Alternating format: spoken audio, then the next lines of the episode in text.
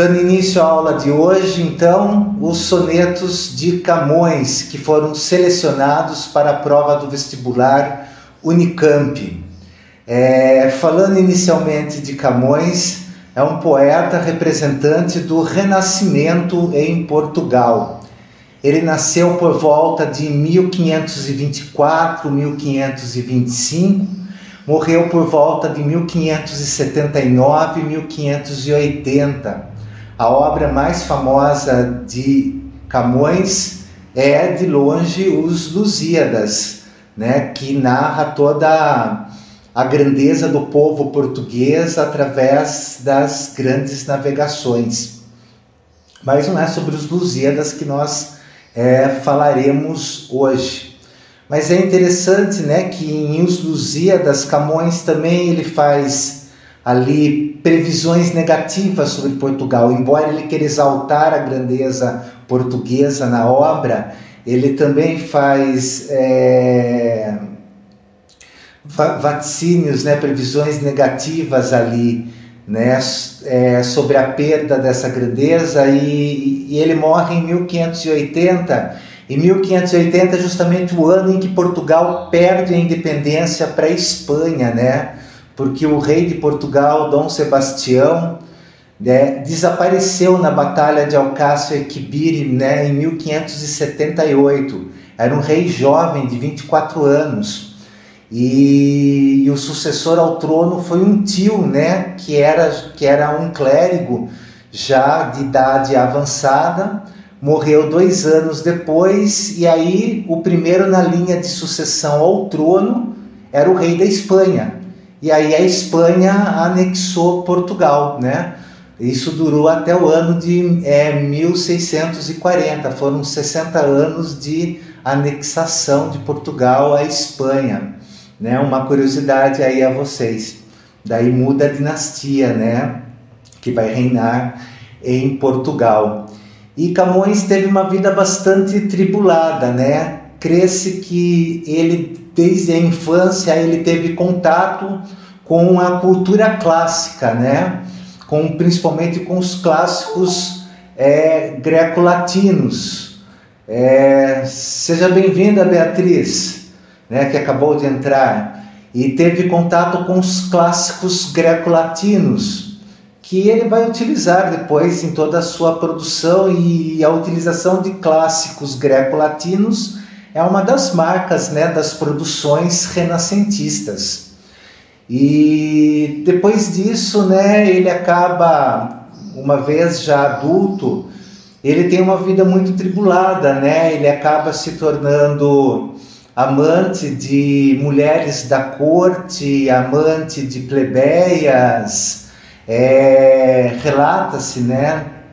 Não se sabe se, se real ou irreal, que por uma frustração amorosa ele parte para a África, né? Lá em uma em uma em um confronto ele ele vai perder uma das vistas, vai perder um dos olhos, né? Depois retorna a Portugal para arranjar briga de novo com um alto funcionário do palácio e daí ele vai ser enviado para o Oriente, né? E lá no Oriente ele se torna o guarda-mor de, é, de tesouros de defuntos e ausentes, que seria uma espécie de confiscador né, daquilo que pessoas de bens, né, de pessoas que morriam e não tinham herdeiro, e aí ele confiscava aquilo para a coroa, né?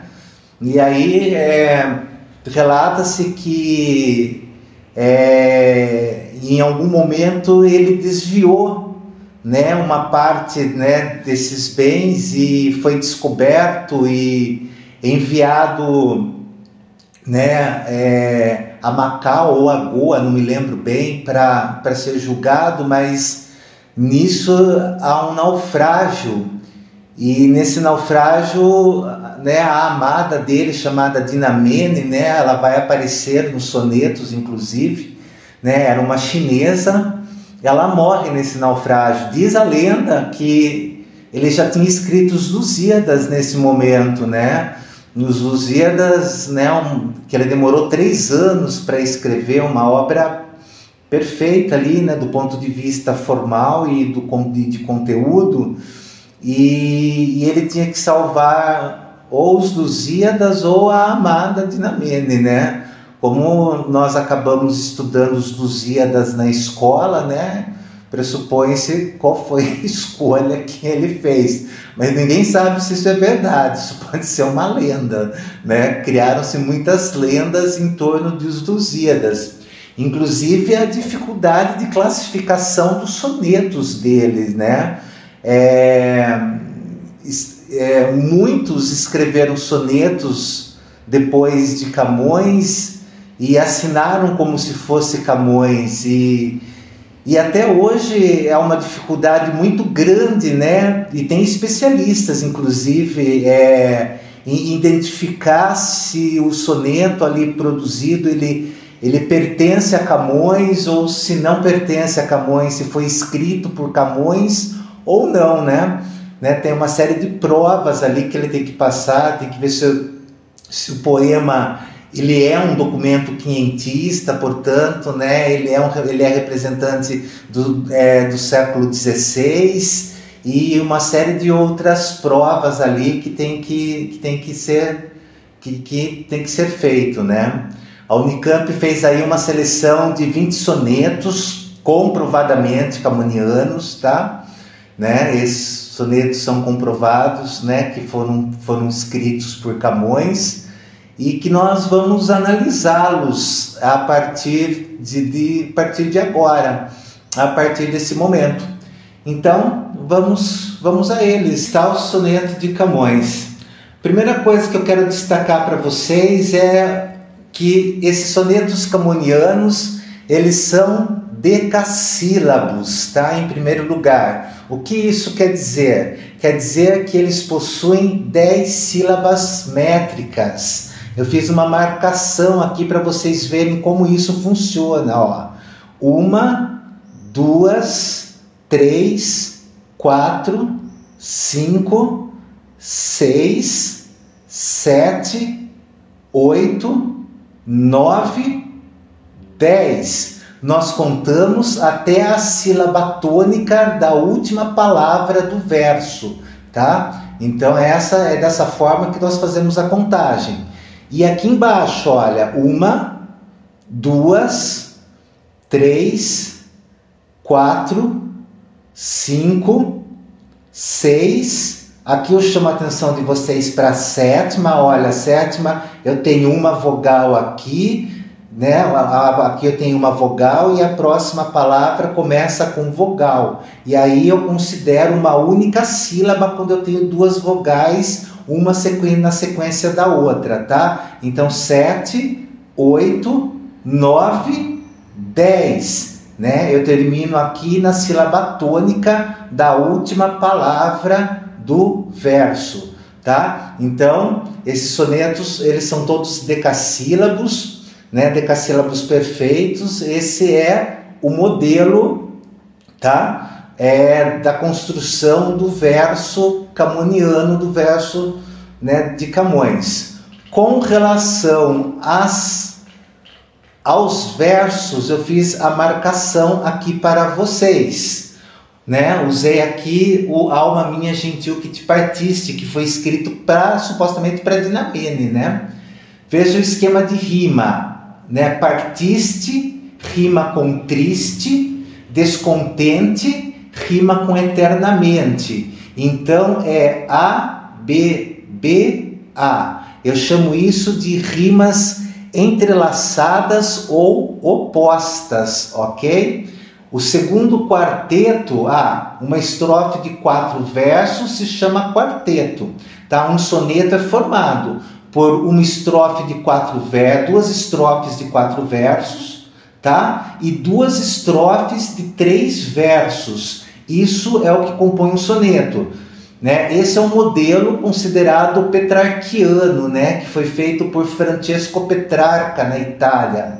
Né? Essa, essa, essa conhecida como a medida nova, ele foi introduzido em Portugal no ano de 1527 pelo poeta Sá de Miranda. Tá? Veja que Camões tinha um ou dois anos de idade quando este modelo é, poético foi introduzido é, a Portugal.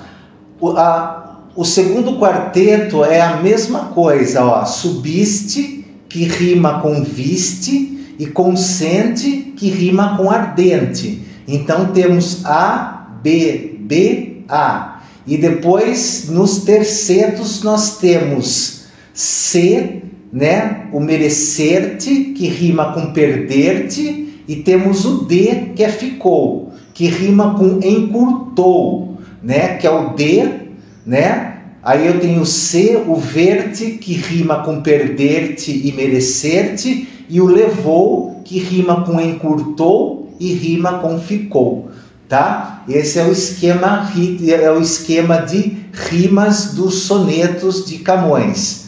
Mas ele pode falhar, tá? Esse esquema pode falhar em, algum, em alguns momentos tá? Na maioria vai dar certo, mas vocês podem pegar alguns aí que pode falhar esse esquema rítmico, não, não dos quartetos, mas dos tercetos, tá? Isso pode acontecer, mas isso também não não desmerece o valor da obra, ao contrário, né? A obra ela é grandiosa por si mesma. Então vamos ao, ao poema 136, tá? Vejam aí, ó. A, fermo, a, a, fermo, a fermosura desta. É, essa, a marcação me atrapalha na leitura. A fermosura desta fresca serra, né? a fermosura é a formosura desta fresca serra e a sombra dos verdes castanheiros, o manso caminhar destes ribeiros, donde toda tristeza se desterra, tá? Então a gente vê aí toda uma, uma menção a elementos da natureza. Isso nos remete ao, ao neoclassicismo, né? É, lembrando vocês que os temas do arcadismo giravam muito em torno disso, né? E claro, né, o, o arcadismo, né, conhecido como neoclassicismo, ele, ele fazia ele, uma, uma referência direta ao classicismo, que é a época de Camões. Tá? Então, nesse momento, ele alude aí a esses elementos da natureza, a formosura das frescas serra, a sombra dos verdes castanheiros, o manso caminhar destes ribeiros, e donde, donde a de onde toda tristeza se desterra, de onde toda tristeza se desfaz. Aí ele fala: o rouco som do mar e, e o rouco som, o rouco, o rouco som do mar, a estranha terra, o esconder do sol pelos outeiros, tá? Outeiros são os montes. O recolher dos gados derradeiro, das nuvens pelo ar abranda a guerra, né? Então, é, veja novamente a invocação de elementos é, da natureza, né? Enfim, tudo que, é na, tudo que a rara natureza, com tanta variedade, nos oferece, me está, se não te vejo, magoando. Então agora ele está, o eu lírico, né? Ele, o eu lírico ou eu poemático é quem fala através do poema, tá? Então é importante vocês terem essa noção. Tá? Nós chamamos aqui a voz do poema de eu lírico ou de eu poemático. Então, o eu lírico aí, no caso, ele invoca uma segunda pessoa. Ele, ele diz que toda essa natureza que está em volta dele, que com tanta variedade se mostra, se ele não a vê, né, sim, ele, ele é alguém que nesse momento está magoado, né? Assim, me está se não te vejo magoando Senti tudo me enoja e me aborrece. Senti perpetuamente estou passando nas mores que são maiores alegrias, maior tristeza. Então ele diz que sem ela toda essa beleza o enoja, tudo isso o aborrece. Sem ela, perpetuamente, eternamente, ele está passando das maiores alegrias para as maiores tristezas. Então, um poema, o primeiro poema que nós lemos aí é um poema intimista, tá, de Camões. Ele vai escrever poemas intimistas, aonde ele fala dos seus próprios sentimentos e vai escrever também poemas universalistas, aonde ele trata de temas universais, temas mais amplos, tá? Que nós vamos encontrar. Então esse é o primeiro poema aí de Camões né? Um poema com evocação neoclássica da natureza, aonde a ausência da amada empobrece a natureza, o magoa e faz com que ele passe das maiores alegrias para a maior tristeza. Beleza? Vamos ao poema 101. Esse ele escreve para a minha Dinamene, né? Seria a chinesa que ele amava e que supostamente morreu no naufrágio em que ele preferiu salvar os Lusíadas a ela, diz a lenda, né? Ele diz: "A ah, minha Dinamene, assim, né? Assim deixaste quem não deixara nunca de querer-te. Então assim ela deixou, ela morreu, né? Assim ela deixou ele, a ele, né? Que nunca deixou de querê-la. Ah, ninfa minha, já não posso ver-te, assim, tão azinha, né? Esta vida desprezar. Azinha, azinha significa depressa, né? Tão depressa esta vida desprezaste, significa que ela morreu. Tão depressa dessa vida ela morreu. É, como já para sempre te apartasse de quem tão longe estava de perder-te, né? Ele fala, aí ele diz, é, como para sempre te apartaste, como tão longe estava de perder-te, né? É... O perder-te nesse, nesse caso é a, assim é a perda do amor propriamente dito, né? De quem tão longe estava de perder-te, não só de perdê-la em vida, mas de perder o amor que sentia por ela, né? Tem uma profundidade maior esse perder-te. É, puderam estas ondas defender-te, que não visses quem tanto magoaste. Então ele se refere às ondas do mar, ela morre afogada, né? Que as ondas não viu, né? Assim, quem tanto magoaste, né? As ondas que a levaram não puderam ver a ele, né?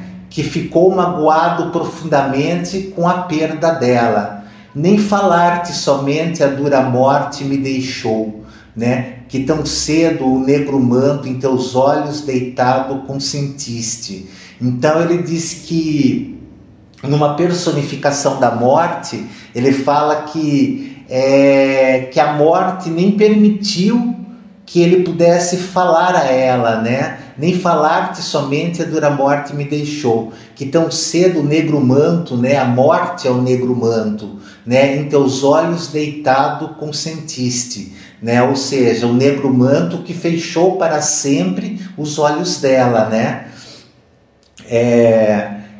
E aí no último terceto, ó mar, ó céu, ó minha escura sorte. Então nós temos uma invocação no último terceto, né? Ele invoca o mar que levou a amada dele, o céu em que provavelmente ela esteja agora e a escura sorte que ele teve. Que pena sentirei? Pena no sentido de dor, de sofrimento. Que sofrimento sentirei que vale a tanto que ainda tenho por pouco a viver triste? Ou seja, é, que sofrimento que ele sentirá assim que valha tanto que ainda tenho por pouco o viver triste, ou seja, ele mesmo deseja morte nesse momento, né? Nesse momento há um desejo de morte diante do sofrimento que ele sente da perda dela, né? E nisso ele fala um diálogo com o mar e com o céu, né? E esse daí é o segundo soneto. O próximo soneto que nós temos né? Que é o que eu marquei o, o esquema de rima para vocês saberem, tá? talvez a Unicamp possa fazer esse tipo de pergunta sobre esquema de rima, conceito de soneto, é, sílaba métrica, por isso que eu não quis negligenciar essa parte é, dos sonetos, tá? É, ontem eu já não, não fiz questão das músicas do, dos Racionais, porque é, já eram versos mais livres, apenas as rimas que eram já já tinha muitas rimas emparelhadas ali, né? Ontem os versos do, dos Racionais, né? Que era a A B B, né? Era a, a, uma rima rimava a rima de cima rimava com a de baixo, então era a era a A B B, a A B B, a A B B né? Ontem deu para ver, não que foi regra né, em todas as canções, mas deu para perceber isso em, em, várias ali, em algumas. Né? Mas ali o, o, central mesmo era a crítica social mesmo que estava sendo feita. Né? Agora, Camões já é uma coisa técnica, né? então eu achei necessário essa parte. Essa, é esse é um poema bastante famoso, tá? Alma minha gentil que te partiste, desta vida descontente, né? Repousa lá no céu eternamente e vive o cá na terra sempre triste. Se lá no assento etéreo onde subiste, memória desta vida se consente, não te esqueças daquele amor ardente que já nos olhos meus tão puro viste. E se vires que pode merecer-te alguma coisa, a dor que me ficou da mágoa sem remédio de perder-te, roga a Deus que teus anos encurtou, que tão cedo de cá me leve a ver-te, quão cedo de meus olhos te levou. Um aspecto que eu chamo a atenção de vocês tá? é um jogo de antíteses que se estabelece aí no poema. Então veja que é, é, ela repousa no céu, ele vive na terra. Então veja que você tem um jogo de opostos colocados aí, né? É, já no, na, no primeiro quarteto, né? Ela está morta, ele está vivo, né? E então esse esse jogo, jogo de antíteses e a presença de paradoxos, né? Tratando aí de figuras de linguagem, é muito comum na, nos poemas camonianos. Tá? Então vocês têm que ficar atentos à presença, principalmente dessas duas, dessas duas figuras de linguagem, das antíteses e dos paradoxos nos poemas de Camões. Tá? Então ele está dizendo que tratando a alma dela, a alma minha gentil, a alma minha querida que se foi, que partiu, que partiu tão cedo dessa vida partiu infeliz porque não queria partir, morreu, morreu jovem, morreu amando, né? Ela repousa lá no céu eternamente. E ele, o eu lírico, vive aqui na terra, sempre mergulhado em tristeza. Se lá no assento etéreo, né? Se lá no céu, para onde ela foi, se ela tem alguma memória desta vida, para ela não se esquecer do amor ardente que um dia ela já viu nos olhos dele, né? É o que ele está dizendo aí.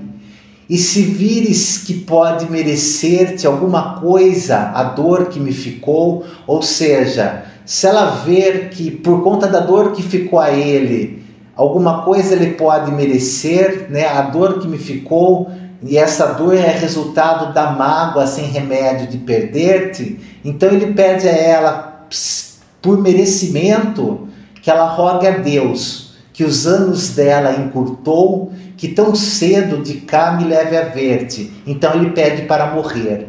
Que ele pede que tão cedo de cá me leve, que tão cedo eu morra também, para que eu possa rever-te, né? Assim, é assim, quão cedo dos meus olhos te levou. Então, que com a mesma rapidez que ela que, que Deus a levou, que com a mesma rapidez Deus o leve também para perto dela, né? Então esse é o poema famoso, né, do do alma minha gentil que te partiste, né?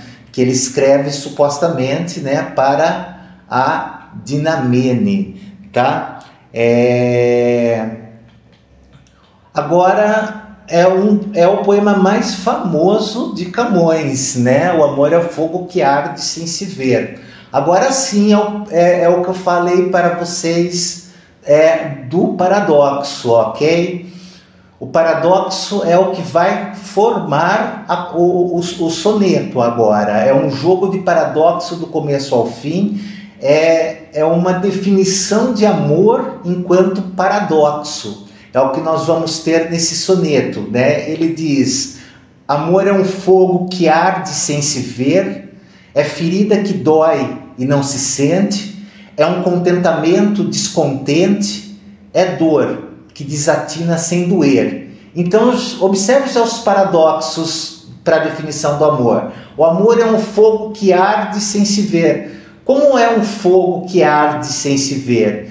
É, imagine um, é, uma fogueira acesa. Né? Se o fogo está ardendo, está havendo luz então, você está vendo o fogo ardendo, né? O fogo arder, né? Emitir luz e você não ver é um paradoxo. O que é um paradoxo? É uma ideia que tende ao absurdo. Paradoxo é diferente de antítese. Antítese são, são termos contrários céu, inferno, vida, morte, noite, dia, alegria, tristeza. Isso são antíteses. Paradoxos já são expressões que tendem a, a absurdos, a coisas que são contraditórias, tá?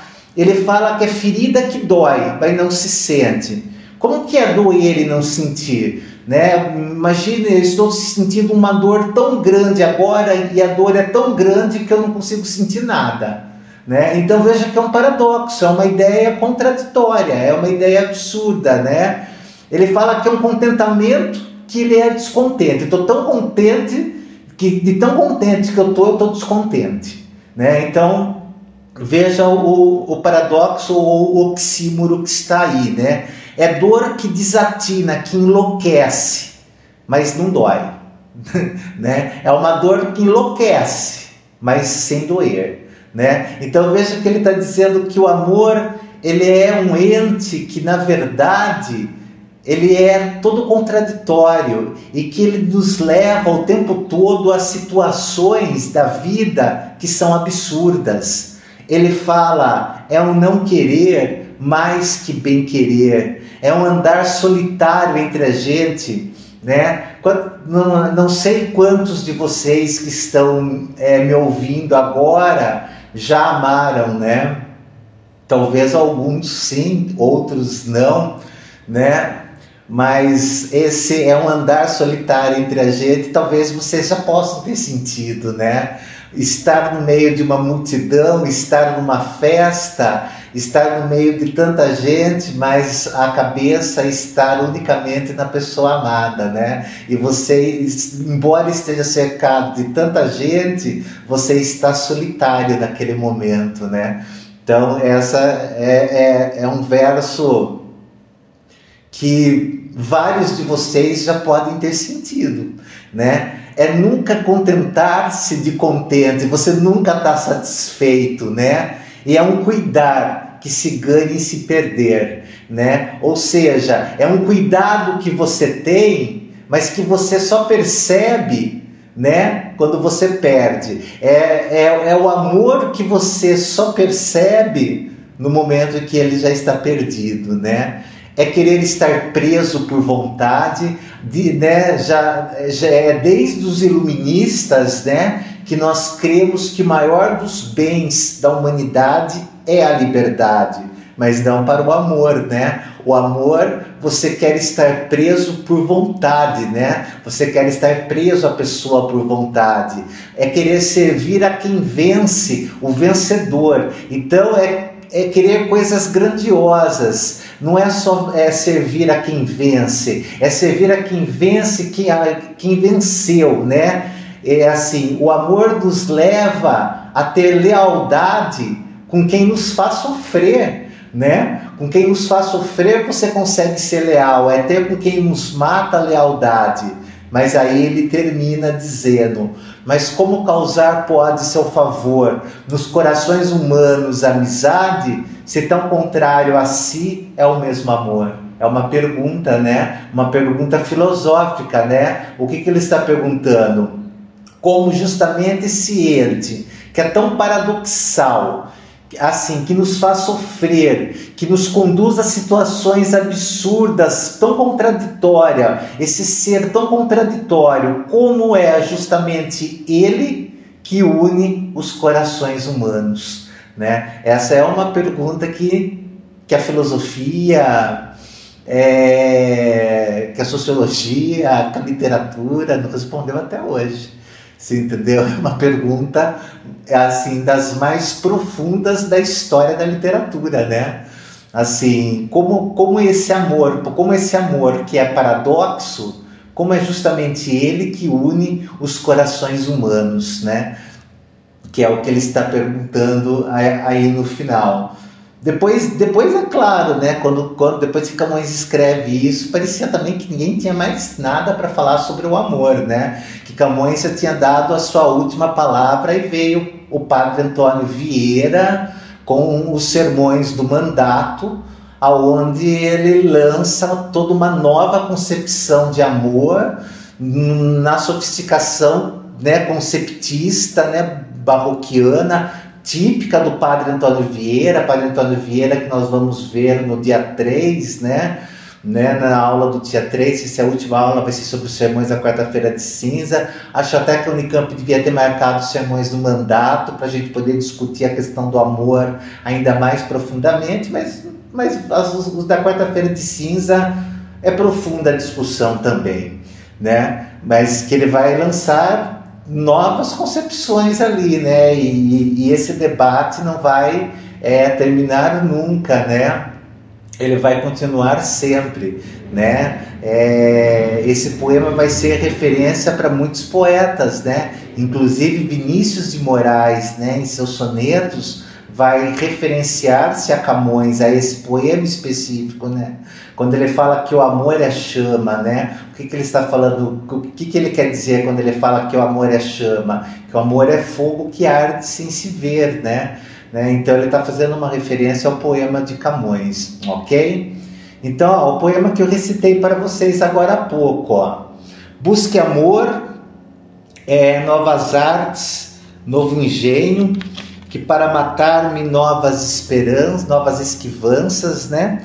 É, esquivanças é desdém, né? Falta de sociabilidade, que para matar-me novos desdéns, que não pode tirar minhas esperanças, que mal me tirará o que eu não tenho. Então ele fala, é, a, a, palavra arte e engenho é, para Camões ela tem significados bastante específicos, tá? Ele usa bastante a, a palavra arte e engenho em Os Lusíadas. É, por arte, nós vamos entender beleza, tá? É, por engenho, nós vamos entender habilidade, destreza. Então, busque amor, novas belezas e novas habilidades para matá-lo, o que ele está falando, e novos desdéns para com ele, né?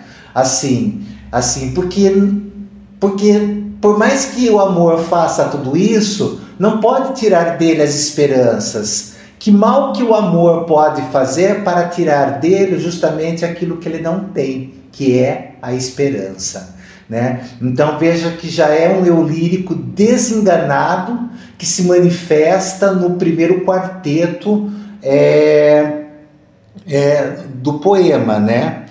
É, e ao mesmo tempo por ele não ter esperanças, de certa forma ele está imune ao amor. Vamos colocar assim, dessa forma, né? Há uma imunidade de, de alguma maneira dele em relação ao amor, já que ele não tem esperanças mesmo, que mal que o amor pode fazer para ele, né? Hum, assim, pode buscar novas belezas, novos engenhos, novos desdéns, mas para ele não pode fazer mais nada, né? Não pode tirar as esperanças, porque nenhum mal tira o que ele não tem. Aí ele diz: Olhai de que esperanças me mantenho. Aí veja que temos um, um, outro paradoxo aqui, né? Ele acabou de dizer que ele não tem esperança. Agora ele está dizendo: olhai de que esperanças eu me mantenho. Então ele tem esperança. Alguma, pelo menos, ele tem, né? Daí ele fala verde, né? Veja que perigosas seguranças, né? Ou seja, as esperanças que ele mantém estão ligados a coisas incertas, né? Seguranças que são perigosas, né? Ou seja, contrariedades, né? E ele não teme os contrastes, não teme as mudanças, e ele é um ser perdido, né? Andando em bravo mar, perdido lenho. Ele é como um, um, um tronco de árvore, assim, boiando no mar, né? Numa tempestade, por exemplo, né? Essa é a imagem que vocês têm. Ele diante da vida e diante do amor, né? E, e, e diante das, da esperança, da do resto de esperança que ele ainda possa ter, ele é como um, um, um leio, um tronco de árvore, um pedaço de pau boiando em alto mar. Né? Então se vê que é alguém que está sujeito a todas as intempéries, né? E que não tem lado para ir. Ele vai de um lado para outro, simplesmente levado para lá, levado para cá, completamente perdido. Mas conquanto, ainda assim, né? Não pode haver desgosto. Ele ainda no, terceiro, no primeiro terceiro ele, né, ele começa com mas, né, com a conjunção é, adversativa, né, né, ou seja, o que ele vai dizer agora é o oposto ao que ele disse anteriormente. Então ele diz mas com quanto, né? Todavia não pode haver desgosto. Porque se, fal se falta esperança, e ele diz que a ele falta esperança, lá ele está escondido. E aí ele define o amor. Ele diz: amor, um mal que mata e não se vê. Né? Então ele diz que onde, onde falta esperança é o esconderijo dele, para ele não sentir amor, porque o amor é um mal que mata e que você não sente, que você não percebe, que você não vê.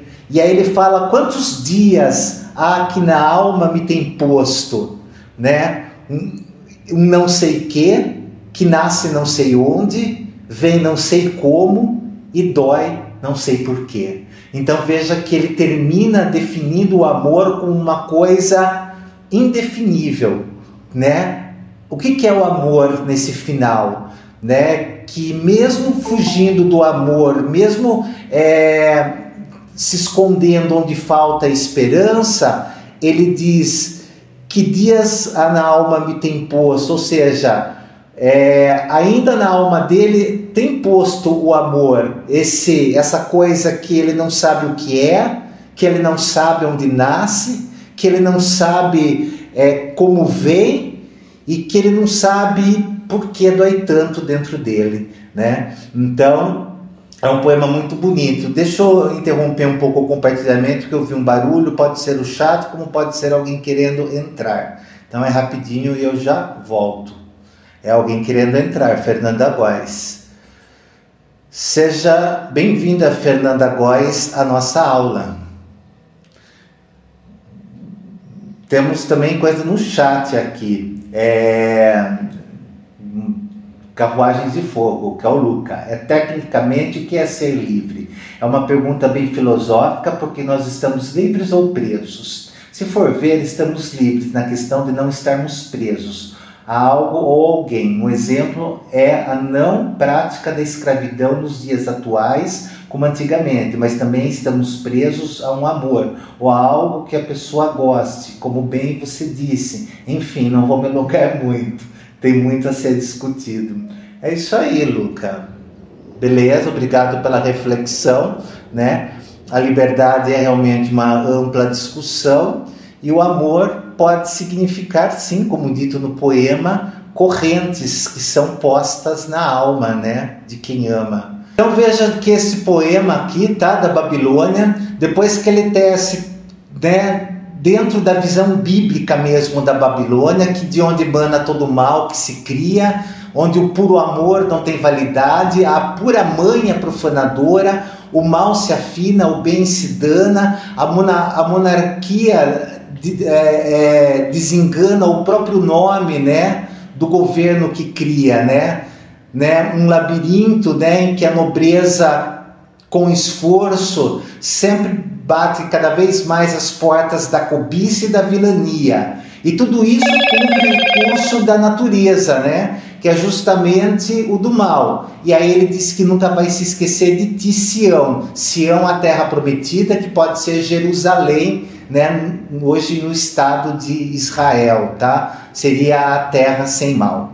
Vamos ao poema de número 43, tá? É... Como quando do mar tempestuoso, o marinheiro, laço, tá?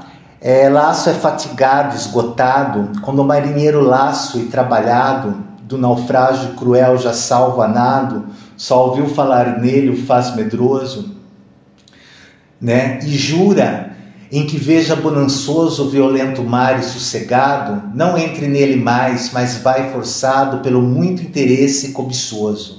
Assim, Senhora, eu, que da tormenta da vossa vista fujo, por salvar-me, jurando de não mais em outra ver-me, minha alma que de vós nunca se ausenta, dá-me por preço ver-vos, faz tornar-me de onde fugi tão perto de perder-me. Então, veja que há uma comparação entre o eu lírico e o marinheiro, né, que está colocado aqui. Primeiro ele diz que como quando o mar tempestuoso, o marinheiro, né, é, é laço, né, cansado, né, e trabalhado, de um naufrágio cruel já salva nado, só ouvir falar dele o faz medroso. Então, ele fala de marinheiro que se salva de naufrágio a nado, cansado, que só de ouvir falar no, no mar novamente ele já tem medo, né? e jura que mesmo que veja o mar bonançoso, ou seja, que veja o mar calmo, né? Que veja bonançoso o violento mar, que veja calmo o violento mar e sossegado, mesmo assim ele não entre mar, mas no entanto, assim, mesmo assim ele vai, né? Por quê? Pelo muito interesse cobiçoso, porque a cobiça ainda vai fazer com que ele transponha o medo e novamente ele retorne ao mar. Aí ele fala: É dessa forma, senhora, né? Se referindo. E veja que senhora está grafado com S maiúsculo, então nós estamos nos referindo, nos referindo a uma dama perfeita. É, aqui, tem muito aqui de herança do trovadorismo, tá? É, os, os, os poetas do trovadorismo, quando eles faziam as cantigas de amor eles se dirigiam a damas que eles não revelavam o nome, e as damas elas eram perfeitas, e eles eram indignos do amor delas, né? A gente encontra uma influência trovadoresca nos, no, nos poemas camonianos. Então ele fala que assim como o marinheiro, né, senhora, eu que da tormenta de vossa vista fujo, ou seja, assim como assim como o marinheiro foge do mar tempestuoso, ele foge da tormenta da vista dela para, para ele se salvar, jurando nunca mais vê-la, né? Assim, jurando nunca mais em outra, em outra ver-me, né? E nunca mais, em, em, assim, jurando e nunca mais poder ver. Minha alma de vós nunca se ausenta. Mesmo assim, a alma dele não consegue se ausentar dela. Como o marinheiro que mesmo, que mesmo depois de todo o medo que sentiu né, do naufrágio, ele não conseguiu se ausentar do mar. Assim, ele, to, todo o medo que ele sente, do amor que ele sente por ela, a alma dele não consegue se ausentar dela. Né? Dá-me por preço ver-vos, faz tornar-me donde fugir, tão perto de perder-me. Né? Ou seja, é, por mais que ele tente fugir, né? assim mais perto ele fica de perder-se, de perder-se assim pelo amor dela, um amor que poderá não ser correspondido, né? Assim como acontece nas cantigas do trovadorismo. Então é isso que você tem aí nesse nesse poema, né? É... Poderíamos, a Unicamp poderia fazer um, uma questão comparando o marinheiro de Camões com o marinheiro da peça, né? Será que poderia, né? Vamos ver qual, qual a diferença de um e outro. O marinheiro aqui é um, o marinheiro aqui ele é o indivíduo que ele sobrevive ao naufrágio. O marinheiro da peça também é um indivíduo que sobrevive ao naufrágio. Mas o marinheiro daqui é alguém que, por mais medo que ele tenha do mar, né? Por cobiça ele volta ao mar. Já o marinheiro da peça, ele mergulha no estado de sonho, né? E não no estado de cobiça, né? E nós não sabemos na peça se ele retorna ao mar, porque a hora que o barco passa por lá no sonho da segunda veladora, o marinheiro não está mais lá, né? Nós não sabemos o que aconteceu com ele, se ele está vivo ou se ele está morto, né? Então, é, cobiça e sonho poderiam ser é, comparados numa questão da Unicamp, né? E de certa forma, a cobiça não deixa de ser uma forma de sonho, né? Então, só para para pensar né, possibilidades de elaboração de questões na prova, né? Aí vamos no próximo poema, tá?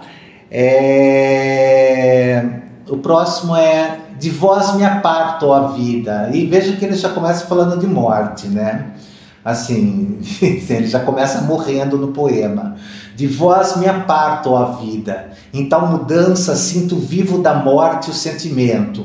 Então, é, chama atenção de novo para vocês da presença de antítese, tá? Esse vivo morte né, lado a lado, colocado aqui no poema, que é uma das características dos sonetos camonianos. Então, sinto vivo da morte o sentimento. Não sei para que é ter contentamento, se mais há de perder quem mais alcança. Então, ele, ele morre, ele, ele se aparta da vida. E nessa mudança, ele, o que ele sente vivo da morte é o sentimento de não saber, né? Por, por que ter, por que ficar feliz, por que ter contentamento, se mais há de perder quem mais alcança, né? O por que fica se contente, alguém fica contente se mais vai perder quem mais alcança. Então veja que nós temos um outro paradoxo, nós temos um outro oxímoro aqui, tá? Aí ele fala: Mas dou-vos esta firme segurança, que posto que me mate meu tormento, pelas águas do eterno esquecimento, segura passará minha lembrança. Então, há uma segurança firme que se estabelece, que ainda que a morte seja dada a ele por esse tormento que ele sente na alma, né? E, e, e e, e através da morte, pelas águas da morte, passará o eterno esquecimento, segura passará também a, a, a lembrança dele. Antes, sem vós, meus olhos se entristeçam. Então veja que novamente ele já está num poema intimista, se dirigindo à pessoa amada, né? Antes sem vós meus olhos se entristeçam, que com qualquer coisa outra se contentem. Antes os esqueçais que vos esqueçam, né?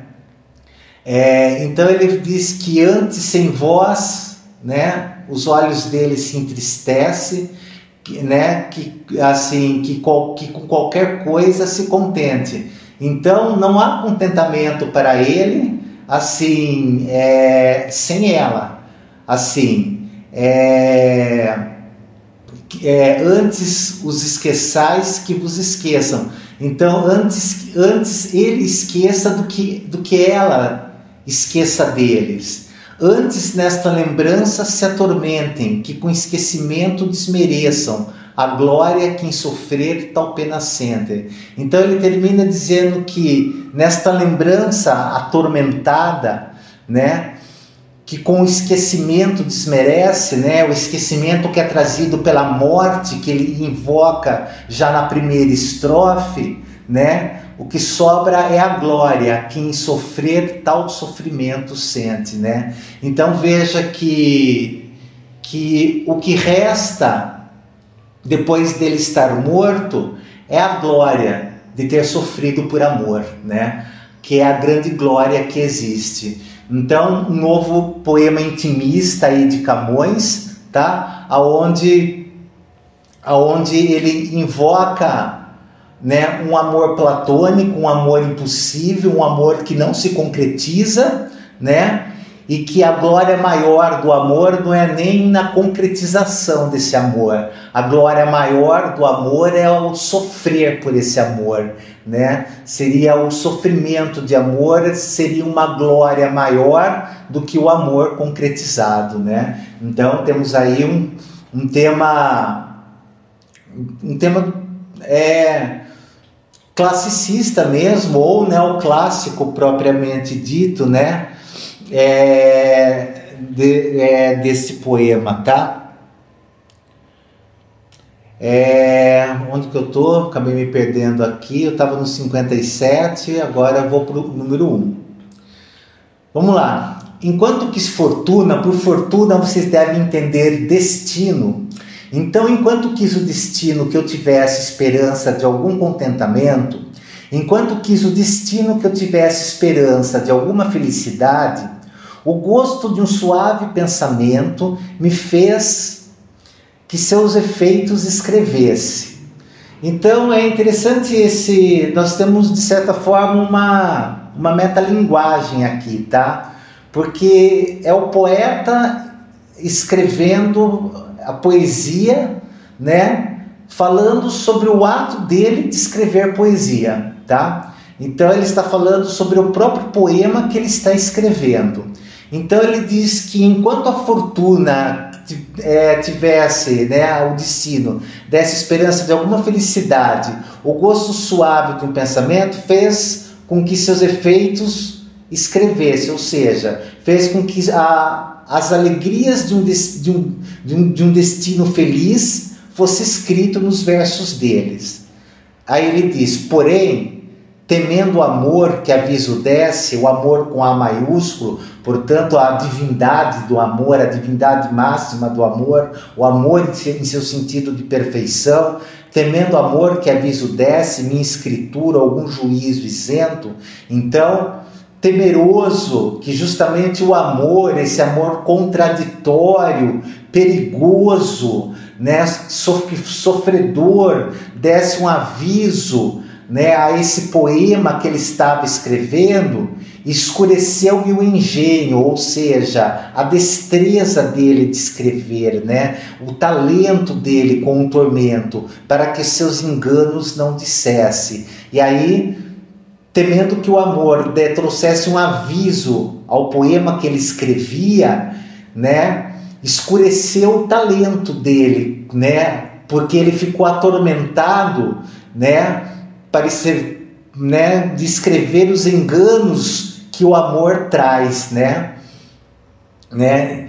E aí ele fala: ó vós que amor obriga a ser sujeitos a diversas vontades. Então ele diz a todo mundo, né? todos vocês que o amor obriga a se sujeitar a todas as vontades. Lembra o amor, né, do poema que nós lemos. É servir a quem vence o vencedor, é ter com quem nos mata a lealdade, né? Assim, do poema anterior que nós lemos. Né? Quando ledes num breve livro casos tão diversos, quando ledes, né? quando vocês lerem num breve livro é, é casos né? casos de amor, amores tão diversos, né? Verdades pura são, não defeitos. E sabei que, segundo o amor tivestes, tereis o entendimento de meus versos. Ou seja, e você, se você ler os versos que ele escreveu, segundo o amor que você teve, o amor que você sentiu, o desengano do amor ou o sofrimento que o amor trouxe, a prisão que o amor trouxe, o paradoxo que o amor proporcionou a você, assim, maior entendimento você terá dos versos que ele escreveu. Então temos uma metalinguagem proposta aí neste poema, tá? e, e uma reflexão, novamente uma reflexão sobre o amor, né? Veja que ele começa imaginando um destino feliz, mas depois, né, ele pensa no amor. Né? Vem um juízo na cabeça dele e ele pensa no amor. E o amor pode desfazer um destino feliz. E aí ele diz ao final que conforme o amor que você vivenciou, melhor você pode entender os versos que ele escreveu, né? Então, gosto muito desse poema, tá? O próximo está o lascivo e doce passarinho com o biquinho as penas ordenando, o verso sem medida, alegre e brando, expedindo no rústico raminho é, veja que ele compara o passarinho a um poeta, né? Antes de mais nada, nesse poema. É, lascivo é sensual, tá? Então está o sensual e doce passarinho com o um biquinho as penas ordenando, organizando as suas penas, e ao fazer isso, ele vai fazendo um verso sem medida. Então, um verso livre, né? Que que não é o verso que ele está fazendo, né? Já que ele, como um poeta do classicismo, né, ele escreve na medida nova, que é o verso decassílabo, né? Mas o passarinho está livre, né, para escrever o verso sem medida, alegre e brando, expedindo no rústico raminho. Então está lá o passarinho comparado a um poeta livre, né, dos preceitos, né, dos canones renascentistas né? Que ao, ao, ao arrumar as suas penas tece um verso, um verso livre. O cruel caçador que do caminho se vem calado e manso desviando, na, na pronta vista a seta endireitando, lhe dá no estígio largo eterno ninho. Bom, vem um cruel caçador, passo leve pelo caminho, vem calado, vem manso, vem com arco e flecha, tá? E na pronta vista a seta, a flecha, endireitando, lhe dá no estígio lago eterno ninho. O que, que é o estígio lago? É o rio Estígio, né? É o rio Estige é da mitologia grega, né? Acreditava-se que quando as pessoas morriam, elas iam primeiramente para as margens do rio Estige e lá aparecia o barco do Caronte, e elas entregavam o óbolo, que era a moeda, para o Caronte, para poder atravessar para o outro lado, que era o reino de Hades, né? Por isso que, na verdade, é, quando ia se enterrar né, um, um grego né, na Grécia antiga, antiga, colocava na língua dele uma moeda, né? Para que ele pudesse pagar o barqueiro, né? Para que ele pudesse pagar para atravessar o rio Estige. Então, é, aqui é o que ele está falando: o passarinho morreu, né? Ele dá no estígio lago, né? na morte, eterno ninho. Destarte o coração que livre andava, posto que já de longe destinado, onde menos temia foi ferido. Então veja que o passarinho ele foi ferido justamente no coração, tá? Então é feito inicialmente uma comparação do passarinho com o poeta. O poeta ferido no coração, ele é ferido justamente naquilo que ele tem de principal, porque o poeta, ele é assim, ele pode até ser um ser racional, mas sem emoção não vai haver poesia. Então nós temos aqui a morte não só do passarinho, mas a morte do poeta que se via livre para escrever os seus versos sem nenhum canone, né? Que dissesse que deveria ser dessa forma e não de outra, tá?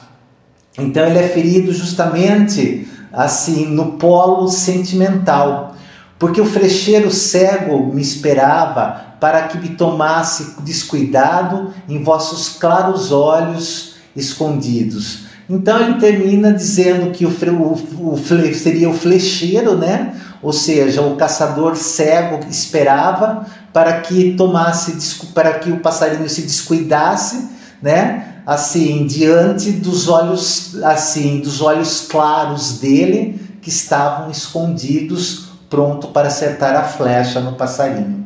Então, é um, um, um soneto que eu considero bem bonito. Né? Eu gosto, embora ele é triste, né? mas ele, ele, ele é um poema bonito. Aqui é o poema que o Luca começou a declamar no início da aula, né? Acho que é esse, né? Vejam esse poema. Mudam-se os tempos, mudam-se as vontades, muda-se o ser, muda-se a confiança Todo mundo é composto de mudança, tomando sempre novas qualidades. Esse poema aqui já não é um poema intimista. Esse é o que eu já falei para vocês, que é o poema universalista, que ele vai tratar de uma questão mais universal, né? Assim, é... ele está dizendo, ele está falando de mudanças, tá? Mudam-se os tempos, mudam-se as vontades, os tempos mudam, as vontades das pessoas mudam, o ser muda, a confiança muda, todo o mundo é composto de mudança e sempre surgem novas qualidades. Aí ele diz: continuamente vemos novidades. Então, se tudo muda, continuamente nós vemos novidades. Mas agora começa um tom pessimista diferentes em tudo da esperança. Então tudo muda para pior. Ele está começando a falar, porque é diferente em tudo da esperança. Do mal ficam as mágoas na lembrança, e do bem, se algum houve, as saudades. Então ele está dizendo que tudo muda para pior, do mal ficam as mágoas na lembrança, e do bem, se é que houve algum bem, ele diz: sobram apenas saudades. Ele continua dizendo nos tercetos: o tempo cobre o chão de verde manto. Ele está se referindo, né, à chegada da primavera, tá? Quando o tempo cobre o chão de verde manto, que já coberto foi de neve fria. Ou seja, agora ele se referiu ao inverno, tá? Então, o chão coberto de verde manto, que já coberto foi de neve fria. Passou o inverno, veio a primavera. E enfim, conver, converte em choro o doce canto, né? Ou seja, o canto doce é convertido em choro. E afora, este mudar, esse mudar-se cada dia, esta mudança cotidiana, outra mudança se faz ainda de maior espanto, que não se muda já como soía. Aqui é um paradoxo, tá? Que não se muda já assim como aquilo que nunca muda, tá? Então ele está dizendo que assim que não há mudança naquilo assim que já não há mudança naquilo em que já nunca é que já nunca há uma mudança Tá? Então ele está dizendo que, já, que, que é, o, a palavra soía quer dizer como é de costume, que nunca muda, que é eternamente assim. Então tem uma mudança que é maior do que todas. E qual é essa mudança? A mudança é que nada muda. Então veja que é o paradoxo que eu falei para vocês, que tem uma mudança ainda maior do que todas. E qual é essa mudança? A mudança é que não há mudança nenhuma, né? Então, é... ele termina paradoxalmente o poema e faz uma reflexão bastante é, pessimista das, das mudanças que vão acontecendo mundo afora, tá? Esse é um dos poemas mais famosos de Camões, entra na lista dos mais conhecidos. Agora ele vai fazer referências bíblicas de novo, tá? Ó, como foi no, naquele da Babilônia. Na ribeira do Eufrates, assentado, o rio Eufrates é, é um dos rios, né, que está hoje ele está na divisa de Israel, né? Mas biblicamente seria um dos rios que que nasce no, que nasce no jardim do Éden, né? Seria nesse sentido. Na ribeira do Eufrates assentado, Discorrendo-me achei pela memória aquele breve bem, aquela glória que em ti, doce Sião, tinha passado. Então, sentado na ribeira do rio Eufrates, do rio que nasce no Éden, né? Discorrendo-me achei pela memória, ou seja, pensando ele se achou, aquele breve bem, aquela glória que em ti doce Sião, lembrando que Sião é a terra prometida, é a terra prometida, tá? tinha passado. Então ele começa de uma maneira prometida, sentado no, diante do Eufrates, se lembrando dos bens né, ligados à terra prometida, que tinha passado na terra prometida. Da causa de meus males perguntado me foi. Como não cantas a história de teu passado bem e da vitória que sempre de teu mal has alcançado? Daí ele fala, ainda se referindo à, à terra prometida, a Sião. Da causa de teus males, perguntando-me foi. Ele se pergunta né, das, das causas dos males de Jerusalém, vamos colocar assim, né, da, né, no sentido bíblico aí do termo. Né? É assim, como não cantas a história de teu passado bem e da vitória que sempre, que sempre de teu mal as alcançado, ou seja, porque não canta sempre a vitória, né, que você alcança, né, do teu próprio mal, né? Aí ele fala: "Não sabes que a quem canta se lhe esquece o mal, ainda que grave e rigoroso?" Aquele aquele esquema que é, que cantar é o que faz bem.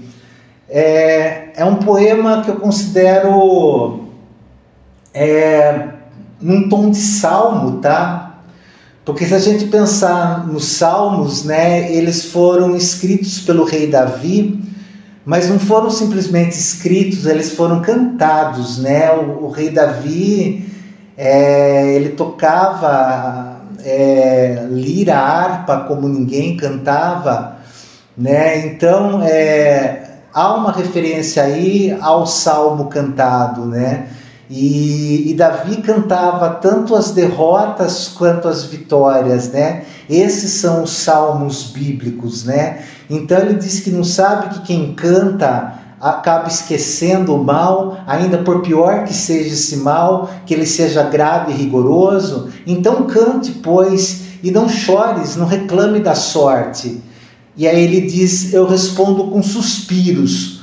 Quando cresce é muita saudade, o piedoso, né, o piedoso remédio é não cantar senso à morte.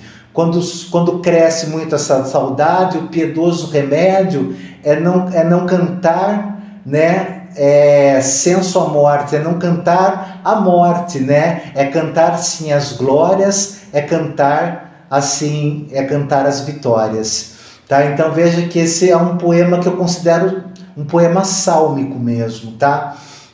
um poema que faz uma referência mesmo aos Salmos de Davi, tá? Né, onde ele faz uma referência mesmo a Sião, né, já desde o início, e a exaltação das glórias de Sião através dos cânticos que são, é, que são ali elaborados, que são cantados. Ok? O céu, a terra, o vento sossegado, as ondas que se estendem pela areia, os peixes que no mar o sono enfreia, o noturno silêncio repousado. Lembra aquele poema né, que nós lemos lá atrás, onde é só elementos da natureza são invocados. Então eu retomo de novo a relembrar vocês, né? O neoclassicismo, né? O arcadismo que fazia muito referência a esses elementos, né, do bucolismo, né, a esses elementos da natureza. Então aqui ele começa o primeiro quarteto dessa forma, né? Céu, terra, vento sossegado, ondas que se estendem pela areia, e sempre com essas reticências, né, indicando a continuidade do bem que, né, do bem da natureza que está sendo invocado, os peixes que no mar o sono enfreia, né, assim, é, é enfreia, é contém, né? Que o sonho enfrear seria conter, né? Por freios, né? O noturno silêncio repousado. O pescador aônio que deitado onde com o vento a água se meneia, tá? A, água se meneia, a água se move. Chorando, é, o, chorando o nome amado em vão nomeia, que não pode ser mais que nomeado. É, bom, vamos entender o pescador Aônio antes de mais nada. A Aônia era uma região, tá? É, da Grécia antiga, tá? Então seria um pescador da Grécia antiga que deitado com o vento, a água se movendo e ele está chorando. Então veja que é um contraste com a beleza da natureza do primeiro quarteto, tá? e chorando e sofrendo por amor, porque o nome amado em vão ele nomeia, que não pode ser mais que nomeado. Isso lembra cantigas do trovadorismo de novo, isso me lembram as barcarolas.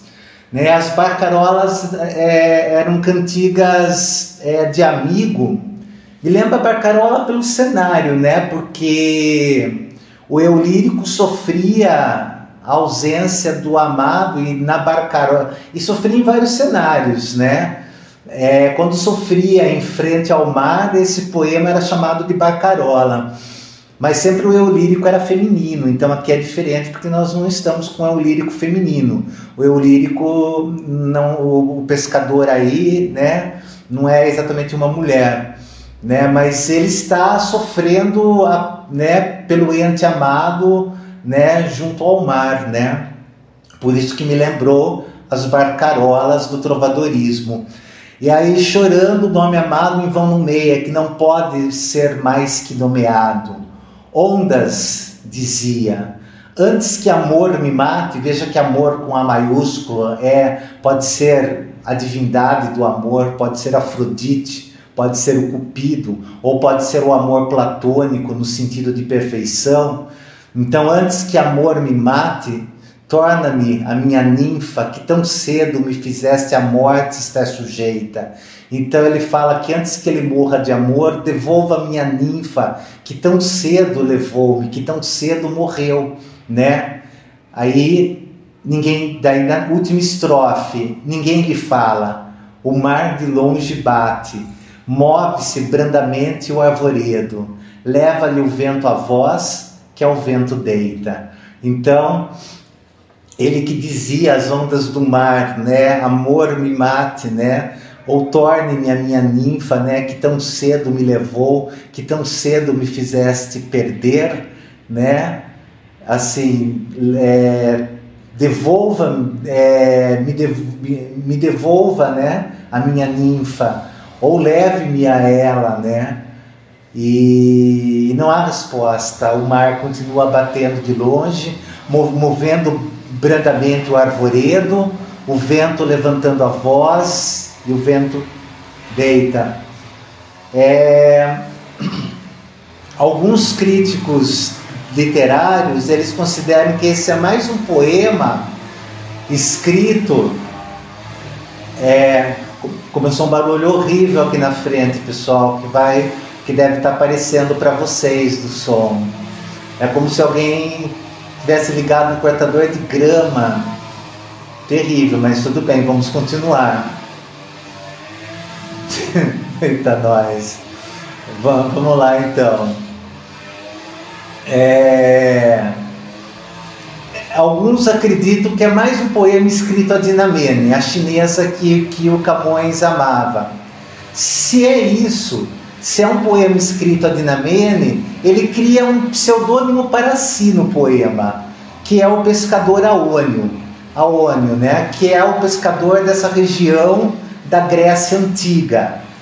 Mas não necessariamente pode ser isso, pode ser que ele imagine mesmo um pescador da Grécia antiga, já que o classicismo ele faz já que o classicismo, já que o classicismo ele faz referência é, clara a elementos clássicos, a elementos da mitologia grega, a elementos da Grécia Antiga, então pode ser que seja simplesmente é, uma referência a isso e não uma referência a Dinamene.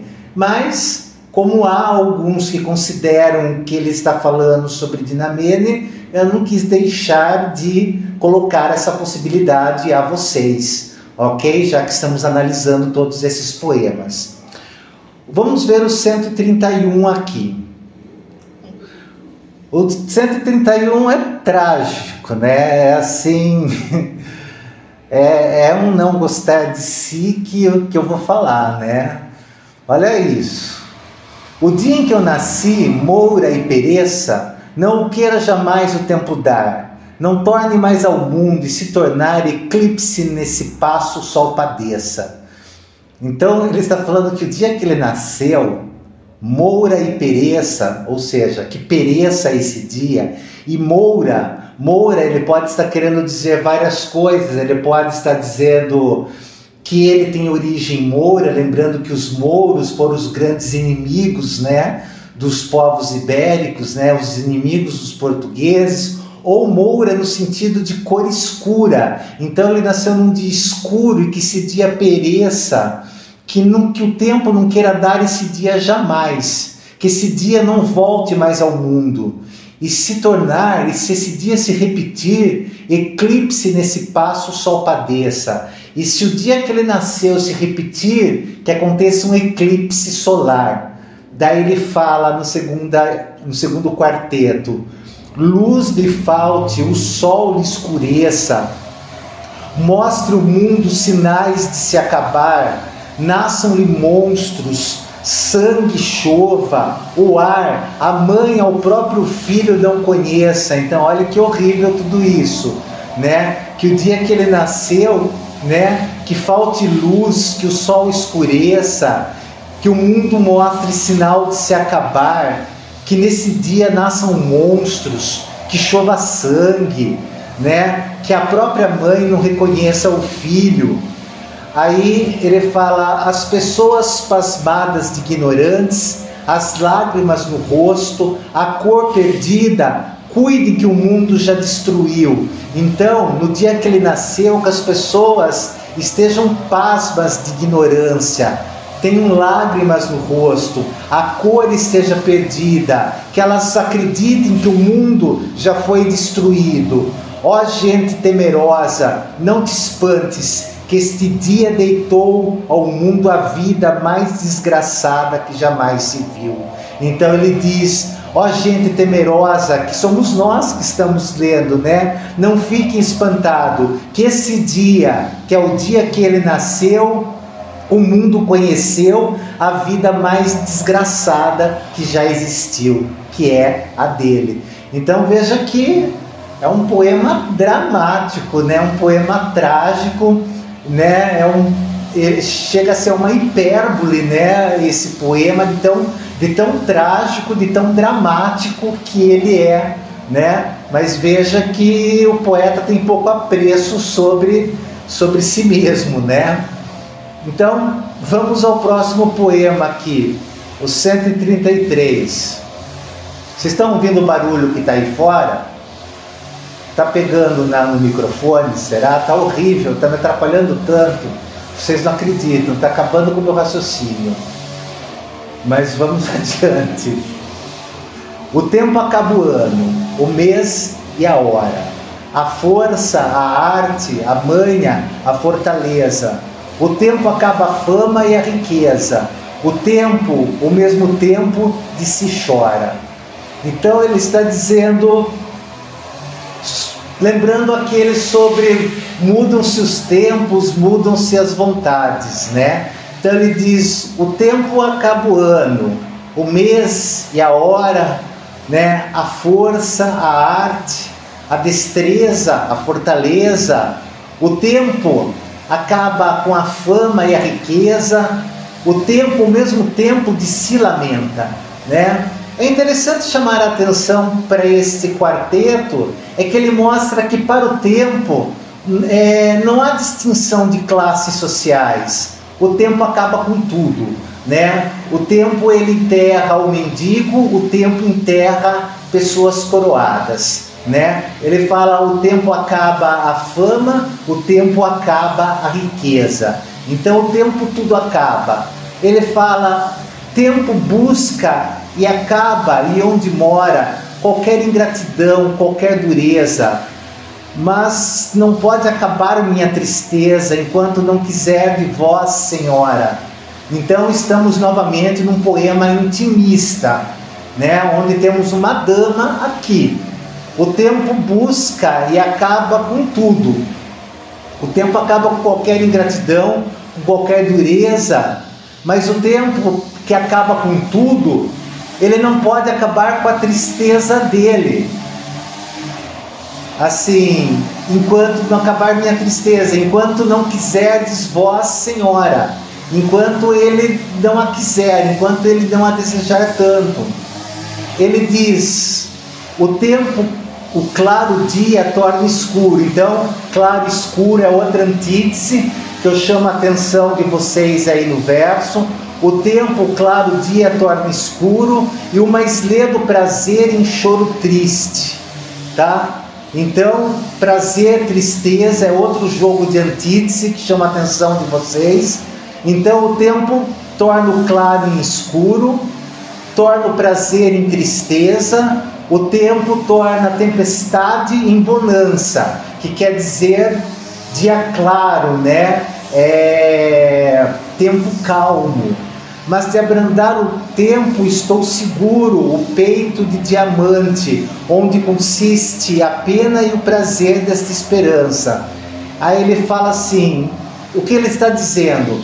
Mas de abrandar o tempo, ou seja, mas das transformações do tempo, ele está seguro porque ele tem um peito de diamante, considerando que o diamante é um elemento é, de extrema dureza, né? assim onde consiste o sofrimento e o prazer dessa esperança. Então, o sofrimento por esta dama e o prazer da esperança de tê-la está guardada no peito dele, que é de diamante. E como o peito dele é de diamante, o tempo que tudo transforma não pode fazer nada. Tá? Então é isso que ele quer dizer no último terceto aí é, deste soneto. Beleza? Vamos para o próximo? O soneto 8. Pede o desejo, dama. Já vemos aqui de cara que é um poema intimista que ele vai se referir a uma mulher.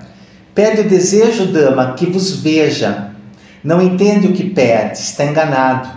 É este amor tão fino e tão delgado, fino e delgado é a mesma coisa, né? Que quem tem não sabe o que deseja então, ele está falando de desejo agora, tá? Veja que ele não está falando ele não está falando é, especificamente de amor. Então ele fala que o desejo pede que ele a veja, que ele não entende o que pede, porque o amor, no seu sentido platônico, amor com A maiúsculo, não faria esse pedido a ele né? Mas o desejo pede que ele a veja, que ele a tenha, né? Assim, pede que vos veja, não entende o que pede. Está enganado. Então ele fala que o desejo está enganado, porque quem está certo é o amor e não o desejo. É este amor. Agora veja que o amor está com A minúsculo, porque agora ele não está falando do amor no seu sentido perfeito, ele está falando do amor carnal. É este amor tão fino e tão delgado que quem tem não sabe o que deseja, né? Ou seja, quem sente esse amor assim não sabe o que deseja, não sabe assim a qualidade assim daquilo que deseja. Não há coisa a qual natural seja que não queira perpétuo seu estado. Então, ele diz que não há coisa a qual seja natural que não queira que seu estado dure para sempre. Não quer logo o desejo, o desejado, porque não falte nunca onde, onde sobeja, tá? Onde sobra, onde tem em excesso. Então ele diz que não quer logo o desejo, o desejado, porque ele não quer que falte nunca, assim, no lugar onde sobra. Mas este puro afeito, tá? É, esta pura, é, é, é, é esta pura elaboração em mim se dana, né? É, se, se irrita, se prejudica que, como a grave pedra tem por arte, o centro de desejar da natureza.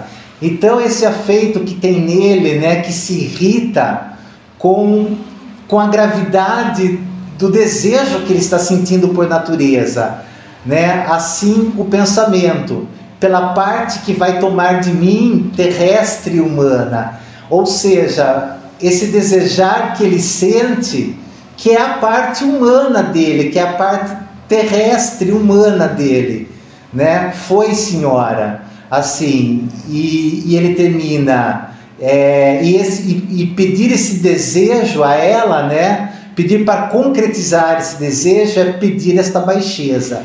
Então, sentir esse desejo, no caso, seria uma baixeza da alma né? Porque o amor no seu sentido máximo, no seu sentido verdadeiro, ele é como na cantiga de amor trovadoresca, ele não se concretiza, né? E aqui ele fala de amor carnal, aqui ele está falando de desejo, né? Ele fala de um amor que se concretiza e desejar ele pede à dama que, ele, que entenda que essa é a parte carnal dele. E por ser a parte carnal, o pedido que ele faz a ela é, é, é na verdade, esta baixeza, tá? que é o desejo. Então, é um poema diferente dos outros, que são mais platônicos, né? Este já é um, um soneto mais terreno, né? Propriamente dito. Vamos ao próximo? É. Quando de minhas mágoas a cumprida, né? Quando de minhas mágoas a cumprida imaginação, imaginação, os olhos me adormecem, em sonhos aquela alma me aparece, que para mim foi sonho nesta vida. Então, ele diz que quando suas mágoas né, se expandem na imaginação e os olhos adormecem, ele dorme, surge em sonho aquela alma que para ele, que para mim foi sonho, foi sonho nesta vida.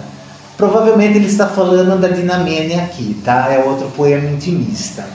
Então, quando ele adormece, surge em sonho para ele aquela que na vida foi o um sonho, o grande sonho que ele teve. Lá numa saudade, onde estendida a vista pelo campo desfalece, corro para ela. Então, no sonho, ele é tomado de saudade e ele corre pelo campo em direção a ela. E ela então parece que mais mim se alonga compelida. Quanto mais ele corre em direção dela, mais ela se distancia dele. Ele grita: Não me fujais, sombra benigna, que é benigna, né? Sombra boa, ela, os olhos em mim como um brando pejo, né? Que seria com grande pudor, como quem diz que agora já não pode ser. Então veja que é um sonho que vira pesadelo, né? Que no lugar deles se abraçarem, deles ficarem juntos, ela se afasta dele e ele grita: Não fujais de mim, né? E ela, num, num, é, num brando pudor, diz a ele: Agora não dá mais, agora não é mais possível, né? Assim, é, isso lembra a história de Orfeu e Eurídice, né? Orfeu desejou muito ter a Eurídice de volta depois da morte dela. E, e tocando, né, é, tocando, tocando sua lira, ele, ele foi até o reino de Hades, né? E encantou o próprio Hades e a Perséfone, né? A sua esposa, ao, ao ponto do Hades desejar que ela que ela voltasse com ele, né? Só disse para ele: você está proibido de olhar para trás, né? Você não, não só poderá vê-la quando sair do meu reino. E ele foi tocando, tocando, E no momento que ele tocava, ele encantou o planeta naquele momento. Né? A, a, é, as fúrias pararam de punir os criminosos, as parcas pararam de tecer os destinos, tudo parou para ouvir a música dele. E a Eurídice vinha atrás. Só que o amor dele por ela era tanto que ele não resistiu e olhou para trás. E no momento que ele olhou, ele não tinha saído do reino de Hades ainda. E aí ela foi embora para sempre, né? E ele não a teve nunca mais. E aí ele padeceu sobre a terra e acabou morrendo, né? Na mitologia grega, né? Então isso me lembrou, né, de alguma forma, né? O momento que ela fala para ele que quanto mais ele corre para ela, ela fala agora já não pode mais ser, como a Eurídice vai embora, né, e diz a Orfeu, agora já não pode mais ser, agora já não mais, não mais tem como, né? E aí ele diz no último terceto, torna a fugir-me, e eu gritando, Dina, agora está confirmado, né, que é Dina Mene que ele está se referindo. Antes que diga Mene, eu acordo e vejo que nenhum breve engano posso ter. Ou seja, ele acorda, ele grita Dina, assim, e antes que ele diga Mene, ele acorda. E para perceber que nem um breve sonho assim, um breve engano da alma, é possível que ele possa ter, que ele tenha. Né? Então veja que é um poema triste em relação a Dinamene. Agora um outro poema bem bacana, eu gosto muito desse poema, que ele é bíblico também. Vocês vendo que Camões gosta das coisas bíblicas, né? Ele vem também de uma realidade é, embora estamos falando de Portugal renascentista, mas muito desses poemas eles já são maneiristas, né? E, e, o maneirismo é a fase de transição do Renascimento para o Barroco, né? No maneirismo nós já temos muito pessimismo, né? Então esses poemas que nós lemos e foram pessimistas, vocês considerem esses poemas maneiristas e não renascentistas, tá? O poema O Amor é Fogo que Arde Sem Se Ver, É Ferida que Dói e Não Se Sente, esse é renascentista, tá? Mas os poemas já, assim, esses poemas, esse poema que nós acabamos de ler da Dinamene, por exemplo, que nem sonho ele consegue tê-la, né? É um poema maneirista, né? É um poema onde, na verdade, um sofrimento profundo da alma é, toma conta do eu lírico, né? Do eu poemático. Então já são poema, já é poemas que já estão já, já estão na fase do maneirismo, né? que é a passagem do Renascimento para o Barroco, né? onde você já vai ter temas é, muito mais mórbidos, temas é, já temas já vai haver já é, e temas religiosos também, né? Onde você já vai ter também já uma perseguição forte da Igreja Católica com a Inquisição, mas os poemas o maneirismo é a passagem do barroco pro, pro, pro é uma passagem do renascimento para o barroco e ele já traz características do barroco. É o que vocês têm que entender. Vamos ler esse poema. Sete anos de pastor Jacó servia, Labão, pai de Raquel, Serrana Bela, mas não servia ao pai, servia a ela, e a ela só por prêmio pretendia. Então é uma famosa passagem bíblica, da Jacó que foge, né? Que é que é o filho de Isaac, né? Isaac que é filho de Abraão.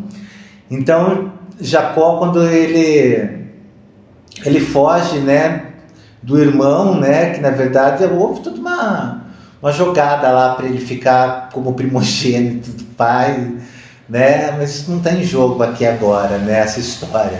A história entendeu o poema. O fato é que Jacó foi viver né, na casa de Labão, né?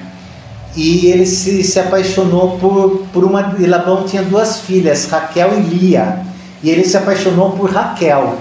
E Labão falou: para eu te dar né, a Raquel em casamento, você vai ter que me servir de graça durante sete anos. Vai trabalhar para mim sem, sem sem ganhar nada por sete anos. Então, por isso que está aí, ó, sete anos de pastor Jacó servia Labão, pai de Raquel, Serrana Bela, que ela vivia numa serra. Mas ele não servia ao pai, que é Labão, servia a ela, porque ele a amava. E a ela só por prêmio pretendia. Ele trabalhava esses sete anos para quando acabasse esses sete anos, ele pudesse se casar com ela. Os dias na esperança de um só dia passava, contando, contando-se com vê-la. Porém o pai, usando de cautela, em lugar de Raquel lhe dava Lia. Então, olha o que acontece, né? Era costume na época entregar em casamento a mais velha no lugar da mais nova. E a mais velha era Lia e não, e a Raquel a mais nova. Então os dias, na esperança de um só dia, passava, né? Então, na esperança de um só dia de tê-la, de casar com ela, os dias iam se passando, contando-se com vê-la. Só que o pai, usando de cautela, usando da lei, né, de entregar a mais velha primeiro, em lugar de Raquel lhe dava Lia, entregou em casamento a Lia, que ele não amava, ele amava Raquel. Vendo o triste pastor que com enganos lhe fora assim negada a sua pastora, como se não a tivera merecida, porque ele trabalhou sete anos para tê-la. Então ele ficou triste, né, por ter sido negada sua pastora Raquel, como se ele não a tivesse merecido. E ele mereceu, porque ele trabalhou sete anos. Ele começa de servir outros sete anos, dizendo: Mas servira, se não fora para tão longo amor, tão curta a vida. E aí ele se oferece para servir mais sete anos Labão, para ele poder ter também a Raquel. E aí ele serve mais sete anos para ter a Raquel. E aí ele fala, mas servira, aí ele fala, começa de servir outros sete anos, dizendo mais que ele serviria ainda mais ainda do que sete anos, se não fora para tão longo amor, o amor que ele sentia pela Raquel, tão curta a vida tá? É, veja que é muito bacana, é, é um poema todo feito em cima de uma passagem bíblica, tá? Mas na passagem bíblica mesmo, ele teve a Raquel no dia seguinte, viu? Não, ele não demorou mais sete anos. Ele teve que servir Labão mais sete anos para ter a Raquel, mas Labão entregou a Raquel no dia seguinte. Então ele casou-se com a Lia num dia e no dia seguinte ele se casou com a Raquel. Ele ficou com as duas como esposa, né? E teve filho com as duas, né? E depois teve filho com a serva das duas também. Teve uma multidão de filhos, na verdade. É, começa a formar, né? A, né os clãs né, dos, do, dos hebreus aí, né? É, na Bíblia e e e ele, se eu não me engano, houve uma, houve uma questão que foi da Unesp, inclusive, é uma questão de segunda fase da Unesp, que caiu esse poema aí do Camões e o trecho da Bíblia e mandava apontar é, aonde havia falha é, do poema em relação à narrativa da, do trecho bíblico. E a resposta era exatamente isso: que o poema dá a entender que ele serve mais sete anos para ter Raquel, enquanto que no texto bíblico fica claro que ele tem Raquel já no dia seguinte, né? Então foi uma questão bem elaborada, bem feita da Unesp, da segunda fase da Unesp, inclusive, beleza? Então vamos passar o próximo poema aí, ó. Esse poema também é bastante conhecido. Transforma-se o amador na coisa amada, por virtude do muito imaginar. Não tenho logo mais que desejar, pois em mim tenho a parte desejada. Bom, vamos entender isso. Transforma-se o amador na coisa amada, né? Aquele que ama se transforma na coisa amada, pela virtude da imaginação. Não tenho logo mais do que desejar, pois em mim tenho a parte desejada. Ou seja, se ele se, trans... se o amador se transformou na coisa amada, ele não tem mais o que desejar, porque ele já tem nele a parte desejada, que é a coisa amada. Deu para entender? Né? Vamos de novo. O amador se transformou na coisa amada, na virtude do muito imaginar. Logo, ele não tem mais o que desejar. O que, que ele deseja? A coisa amada. Mas se ele se transformou na coisa amada, agora ele tem nele mesmo a parte desejada, que é a coisa amada. Se nela está minha alma transformada, que mais deseja o corpo de alcançar? Então, se na coisa amada está minha alma transformada, o que mais deseja meu corpo de alcançar?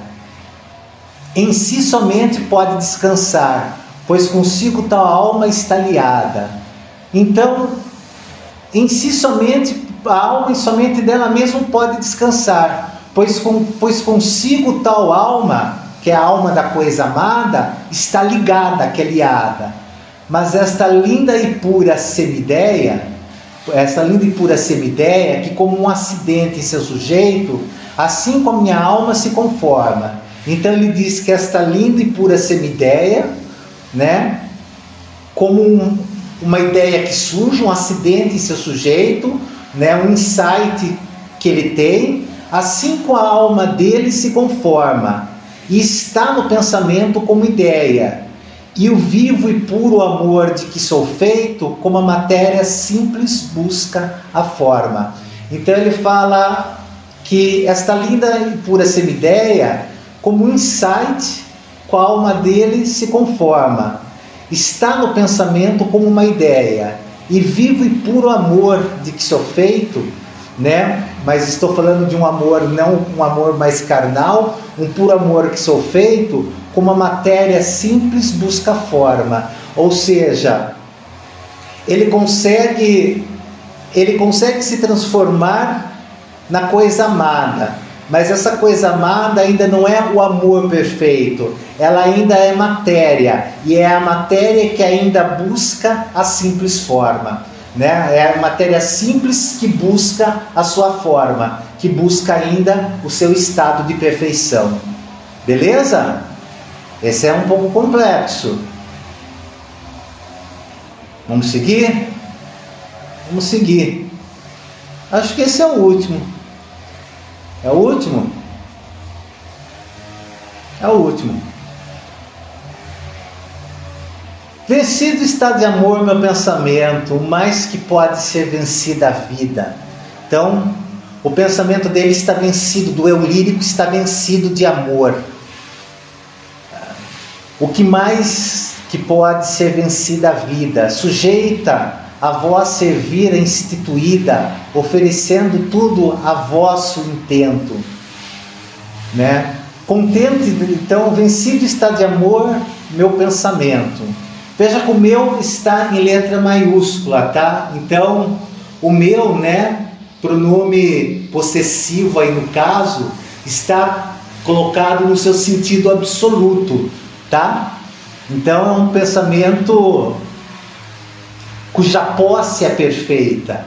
O mais que pode ser vencido a vida, né?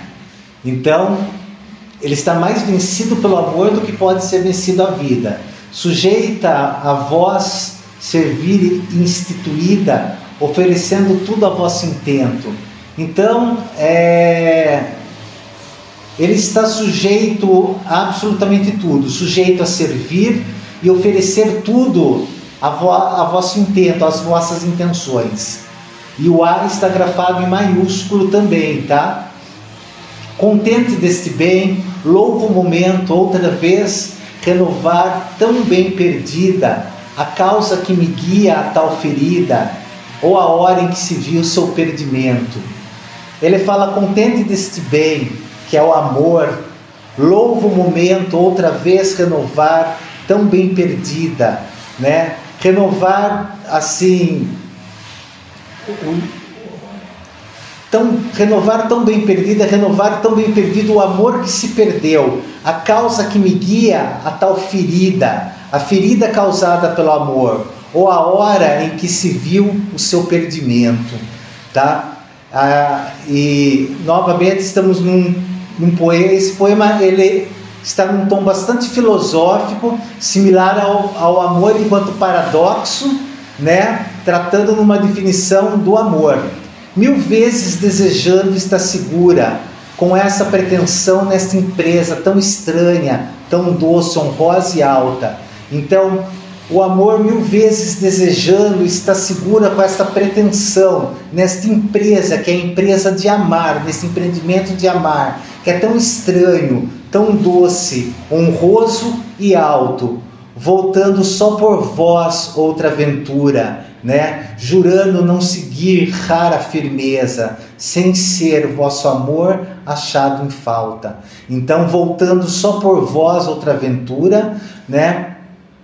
voltando só por vós, voltando só por vós outra aventura, jurando não seguir rara firmeza, jurando não seguir a, a rara, né, no seu sentido absoluto, a rara firmeza do amor, e sem ser no vosso amor a chave em falta, ou seja, é, sem ser no amor da dama, da mulher amada, achado em falta, ou seja, vencido completamente pelo amor e estar no amor dela presente e em nenhum momento estar em falta, é assim, dentro desse amor, numa rara firmeza, assim, um raro juramento eterno de amor.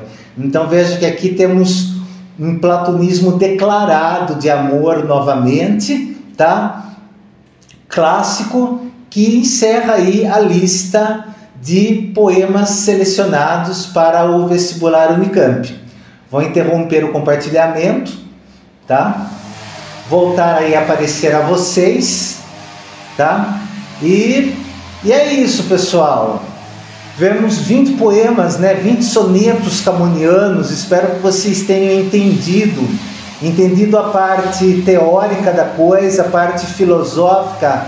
Veja como ele é filosófico, como ele é lírico, como ele é intimista, como ele é universalista, como ele é técnico, né? Quando só, quando só constrói versos decassílabos, nas rimas ABBA, né? CDC e, e é isso o que vocês têm que reter para a prova da Unicamp. Espero ter ajudado bastante vocês. Essa foi a intenção dessa aula, não tão longa quanto a de ontem. Hoje o sufoco foi bem menor.